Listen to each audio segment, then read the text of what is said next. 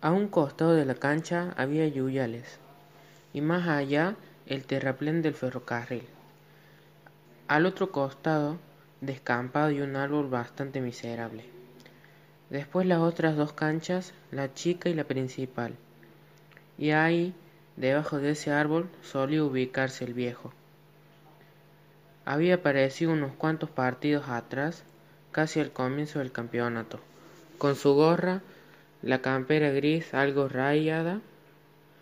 La camisa blanca cerrada hasta el cuello y la radio portátil en la mano.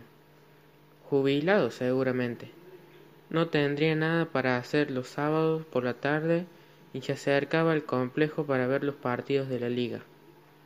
Los muchachos primero pensaron que sería casualidad pero al tercer sábado en que lo vieron justo al lateral ya pasaron a considerarlo hinchada propia porque el viejo bien podía ir a ver los otros partidos que se jugaban a la misma hora en las canchas de los lados pero se quedaba ahí debajo del árbol siguiéndolos a ellos.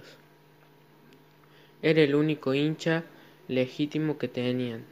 Al margen de algunos pibes chiquitos el hijo de Norberto los dos de Gaona el sobrino de Mosca que desembarcaban en el previo con las mayores y las corrían a meterse entre los cañavaleres apenas bajaban de los autos. Ojo con la vía alerta siempre Jorge mientras se cambiaban. No pasan no pasan trenes casi lo tranquilizaba Norberto. Y era verdad o pasaba uno cada muerte de obispo lentamente y metiendo ruido no vino la hinchada ya preguntaban todos al llegar nomás buscando al viejo. No vino la barra brava. Y se reían. Pero el viejo no faltaba desde hacía varios sábados. Firme debajo del árbol casi elegante con un cierto refinamiento en su postura erguida. La mano derecha en alto sosteniendo la radio minúscula como quien sostenía un ramo de flores nadie lo conocía. No era amigo de ninguno de los muchachos.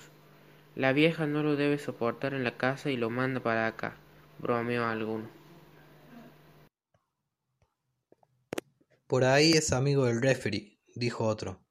Pero sabían que el viejo hinchaba para ellos de alguna manera. Moderadamente porque lo habían visto aplaudir un par de partidos atrás cuando le ganaron a Olimpia Seniors, y de ahí, debajo del sol, fue a tirarse el soda cuando decidió dejarle su lugar a Eduardo, que estaba de suplente, al sentir que no daba más por el calor. Era verano y ese horario para jugar era una locura. Casi las tres de la tarde y el viejo ahí, fiel, a unos metros mirando el partido. Casi desganó, aprovechando para desperezarse cuando levantó el brazo pidiéndole permiso al referee. El soda se derrumbó a la sombra del arbolito y quedó bastante cerca, como nunca lo había estado. El viejo no había cruzado jamás una palabra con nadie del equipo. El soda pudo apreciar entonces que tendría unos setenta años. Era flaquito, bastante alto, pulcro y con sombra de barba. Escuchaba la radio con un auricular y en la otra mano sostenía un cigarrillo con plácida distinción. ¿Está escuchando Central Córdoba, maestro? Medio le gritó el soda cuando recuperó el aliento. Pero siempre recostado en el piso. El viejo giró para mirarlo. Negó con la cabeza y se quitó el auricular de la oreja. No sonrió y pareció que la cosa quedaba ahí. El viejo volvió a mirar el partido, que estaba áspero y empatado. Música, dijo después, mirándolo de nuevo. ¿Algún tanguito probó el soda? Un concierto. Hay un buen programa de música clásica a esta hora.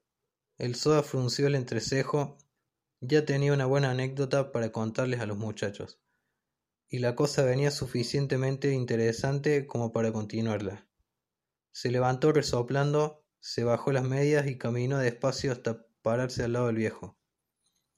Pero le gusta el fútbol, le dijo. Por lo que veo. El viejo probó energéticamente con la cabeza sin dejar de mirar el curso de la pelota, que iba y venía por el aire, rabiosa. Lo he jugado y además he emparentado con el arte. Dictaminó después muy emparentado. El soda lo miró, curioso, sabía que seguiría hablando y esperó. Mire usted nuestro arquero, efectivamente. El viejo señaló a De León, que estudiaba el partido desde su arco. Las manos en la cintura, todo un costado de la camiseta cubierto de tierra, la continuidad de la nariz con la frente, la expansión pectoral, la curvatura de los muslos, la tensión en los dorsales. Se quedó un momento en silencio como para que el soda apreciara aquello que él le mostraba. Bueno, eso. Eso es la escultura. El soda adelantó la mandíbula y osciló levemente la cabeza, aprobando dubitativo. Vea usted.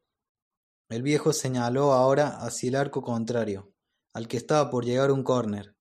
El relumbrón intenso de las camisetas nuestras, amarillo cadmio y una veladura naranja por el sudor el contraste con el azul de Prusia de las camisetas rivales, el casi violeta cardenalicio que asume también ese azul por la transpiración, los vivos blancos como trazos alocados, las manchas ágiles ocres, pardas y sepias y siena de los muslos, vivaces dignas de un bacón. Entrecierre los ojos y aprécielo así. Bueno, eso, eso es la pintura. Aún estaba el Soda con los ojos entrecerrados cuando el viejo arreció. Observe, observe usted esa carrera intensa entre el delantero de ellos y el cuatro nuestro. El salto unísono, el giro en el aire, la voltereta elástica, el brazo amplio en busca de un equilibrio. Bueno, eso, eso es la danza. El Soda procuraba estimular sus sentidos, pero solo veía que los rivales se venían con todo porfiados, y que la pelota no se le dejaba del área defendida por De León. Y usted, usted escuche. Lo acicateó el viejo, curvando con una mano el pabellón de la misma oreja donde había tenido el auricular de la radio y entusiasmado tal vez al encontrar, por fin, un interlocutor válido. La percusión grave de la pelota cuando bota contra el piso, el chasquido de la suela de los botines sobre el césped, el fuelle quedó con la respiración agitada, el coro desparejo de los gritos, las órdenes alertas, los insultos de los muchachos. Muchachos, ¿y el pistazo agudo del refri? Bueno, eso. Eso es la música del soda aprobó con la cabeza. Los muchachos no iban a creerle cuando él les contara aquella charla insólita con el viejo. Luego del partido, si es que le quedaba algo de ánimo, porque la derrota se cernía sobre ellos como una ave oscura implacable. Y vea usted a ese delantero, señaló ahora el viejo, casi metiéndose en la cancha.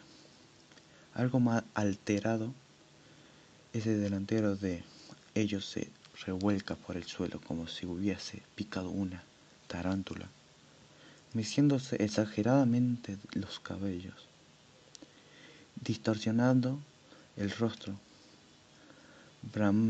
bramando falsamente del dolor, reclamando histriónicamente justicia. Bueno, eso, eso es el teatro. El sol se tomó la cabeza. ¿Qué cobro? balbució indignado. ¿Cobro penal? abrió los ojos del el viejo. Incrédulo, dio un paso al frente metiéndose apenas en la cancha. ¿Qué cobras?